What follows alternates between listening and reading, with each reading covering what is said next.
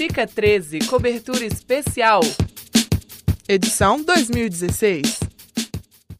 Além de palestras e oficinas, o Fica 13 também conta com intervenções e exposições artísticas.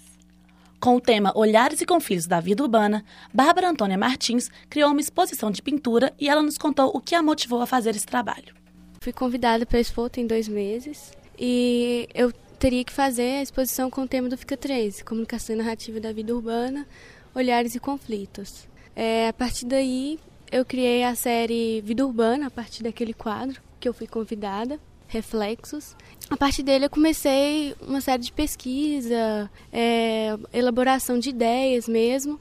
Para a estudante de cinema, a pintura é uma paixão desde a infância. Eu pinto desde uns 5 anos de idade, mais por brincadeira mesmo.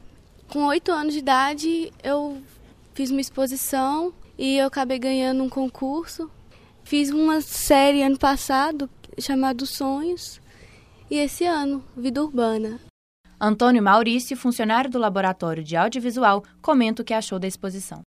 Eu achei muito interessante essa coisa de estar tá fazendo essa exposição aqui no Hall do 42, porque é legal, abre esse espaço para os artistas plásticos aqui do prédio e é bom estar tá convivendo com a arte aqui.